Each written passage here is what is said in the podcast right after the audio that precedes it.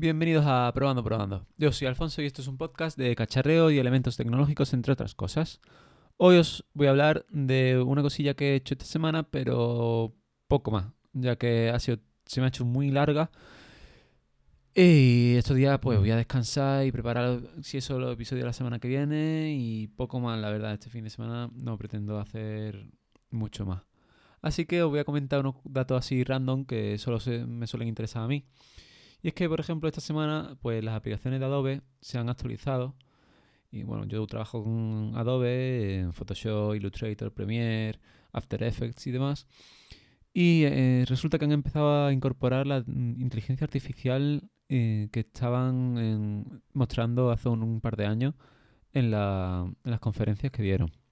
Hace un par de años y que este año también han mostrado, eh, enseñaron y demás pero ya por fin empiezan a incorporarla en su programa. Y por ejemplo, pues se, puede hacer una secuencia eh, grabada en horizontal y que si la quieres ahora pasar para mostrarlo en, un vídeo de estos de, de los verticales de, de ¿cómo se llama esta red social? de Instagram, perdón, eh, pues directamente le das un par de comandos, un, par de un par de botones en principio y, automáticamente si el ejemplo que ponen es de un coche, eso claro, siempre un ejemplo, es un coche eh, que va por el desierto y, y con un par de, de comandos, como digo, eh, ya se pone el mismo marco nuevo, que es un poco más en vertical, entonces se pone a seguir el, el coche durante toda la secuencia en horizontal. Entonces, pues eso estaría muy interesante pues para seguir los objetos importantes y las caras importantes de a lo mejor un anuncio o lo que sea y convertir un plano horizontal en un plano vertical. Luego también, pues, el programa de renderizado 3D K-Shoot ha actualizado y por fin, después de muchos años pidiéndose la, la comunidad, han actualizado a la versión 2019-2020, no me acuerdo. Bueno, 1.500 y pico euros de programa, pero por fin ya se puede trabajar con, con las tarjetas gráficas, cosa que antes no se podía. Antes trabajaba solo y exclusivamente con su con su con el procesador del ordenador. Entonces, pues petaba el ordenador y, no se podía hacer. Yo trabajo con ese programa y solo se puede tener ese programa funcionando cuando está renderizando. Y, y nada, ya por fin, gracias a la tecnología RTX, pues se aprovechan de esa tecnología en las gráficas de Nvidia y se puede usar para renderizar más rápido y yo creo que incluso mejor y más realista, de forma más realista. Y animaciones mucho más rápido porque eso es lo que más les costaba, ¿no? Digámoslo así. Pero bueno.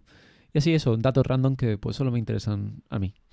Pero para que sepáis más o menos por dónde va la tecnología, ¿no? Y bueno, pues esta semana comentaron un poquillo que he hecho y ha sido que, mm, ya ves, yo soy editor de vídeos, pero me gusta un poco también cacharrear de vez en cuando y me han dado la oportunidad pues de generar una pantalla en la que se vea en tiempo real la analítica de una página web. Y, y por probar, pues me puse con un Google Sheet ya que, por ejemplo, la semana pasada me puse e hice también para mi empresa y que luego compartí aquí, porque no tiene ningún dato de empresa. Es una tontería de Google Sheet. El año, la semana pasada compartí un Google Sheet que generaba enlaces para el calendario y con todos los datos que vosotros queríais por, por la misma URL. Bueno, pues oh, aún lo tengo que terminar de arreglar ese, pero bueno.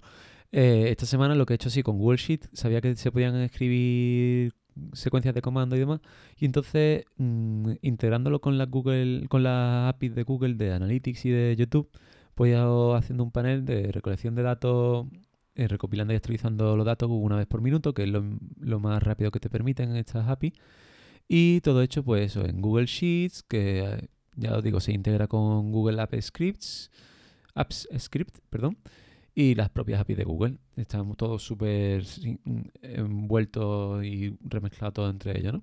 Entonces lo que hago es generar las tablas y a partir de las tablas genero las gráficas y, nada, más adelante pues generaremos con esa, hemos encontrado, he encontrado más bien un, como una especie de programita de, que lo eh, metes en un servidor propio y te sirve la misma base de datos de Google Sheets como base de datos de la página web que tú quieras tener. Entonces, pues ya podrías darle todo el formato y la estética que tú quieras a esos datos. Así que nada, analítica pues casi en tiempo real en un Excel, se podría decir. Y poco más os tengo que contar. Espero que haya gustado este episodio y os espero eh, el lunes. Y no se olvide olvidar el votar, no se olvide olvidar. No se olvide votar el domingo. Y nada más, podéis contactar conmigo, tanto en Twitter como en Telegram. Un saludo y muchas gracias. Chao.